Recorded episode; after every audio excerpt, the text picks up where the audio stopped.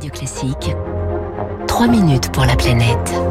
6h54 sur Radio Classique. Bonjour Baptiste Gabory. Bonjour Fabrice, bonjour à tous. 3 minutes pour la planète. J'adore ce rendez-vous tous les matins. Euh, malheureusement, on parle de choses parfois un petit peu tristes. Hein. Les Nations Unies, que disent-elles? C'est la seule famine liée au changement climatique en ce moment dans le monde. Le sud de Madagascar fait face à sa pire sécheresse depuis 40 ans. Résultat, la région est en proie à une grave crise alimentaire avec déjà plus d'un million de personnes qui souffrent de la faim. Baptiste. Avec 91% de la population du sud de l'île qui est en grande difficulté économique, 500 000 enfants en état de malnutrition, dont 135 000 qui souffrent de malnutrition aiguë. Euh, Pasqualina Di Cirio est la directrice à Madagascar du PAM, le Programme alimentaire mondial, l'organisme d'aide alimentaire de l'ONU. Les gens y présentent une situation d'insécurité alimentaire très élevée, une malnutrition sévère. Quand on voit les enfants de la manière qu'on on le voit maintenant, la situation c'est dramatique parce que ça s'agit de sauver des vies. Six districts du sud du pays présentent des taux de malnutrition de plus de 15%. Les dernières récoltes de maïs, de riz ou de manioc ont été très mauvaises, estimées à 40% seulement d'une année normale. Euh, pour survivre, de nombreux habitants ont dû vendre leur cheptel, parfois leurs parcelles.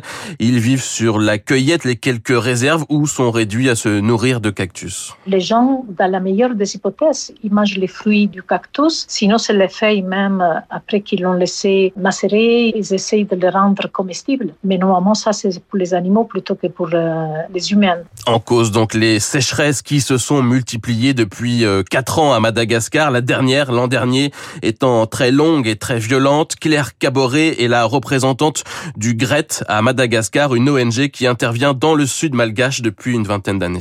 Pendant près d'un an, il a quasiment pas plu et en plus de la sécheresse, hein, on a observé également des vents de sable qui ont été particulièrement violents et sur une période très longue, hein, sur plusieurs mois, qui ont asséché les cultures et détruit les parcelles en les recouvrant de sable. Le tout dans une année Covid où les recettes touristiques ont été réduites à néant dans une région déjà marquée par de nombreuses crises alimentaires. Il y a des problèmes notamment d'approvisionnement en eau potable qui sont récurrents, qui ne datent pas d'aujourd'hui. Hein. Donc euh, il n'y a pas eu suffisamment aussi d'investissement euh, dans l'eau, les transports, le développement de l'agriculture. Et donc c'est certes une crise, le changement climatique il est en cours, on ne reviendra pas en arrière, mais il y a des solutions possibles.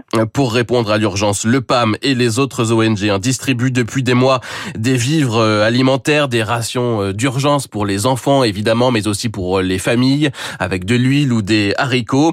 Mais ces ONG travaille aussi sur des solutions de long terme, notamment sur des projets d'agroécologie. C'est ce que fait le GRET avec des recherches sur des semences plus résistantes aux sécheresses des semences plus précoces, des semences de mil, euh, de sorgho, euh, de légumineuses, etc. Cette année où il a particulièrement peu plu, ces techniques ont fait leurs preuves, c'est-à-dire que les, les, producteurs qui les avaient euh, adoptées ont eu une période de soudure moins difficile et ces fameux blocs agroécologiques hein, ont pour la plupart survécu à la sécheresse et dès la première pluie ont reverdi.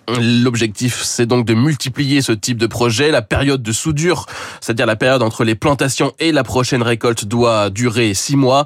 D'ici là, l'ONU estime les besoins à 67 millions d'euros pour distribuer suffisamment de nourriture aux Malgaches. C'est terrible. Merci, merci de ces explications. Baptiste Gabory, il est 6h57, comme chaque jour sur Radio Classique à cette heure-ci, territoire d'excellence avec euh, la découverte de belles entreprises, alors que les températures baissent, on va voir si c'est le cas vraiment dans un instant avec Lucille Bréau, les activités en montagne vont reprendre direction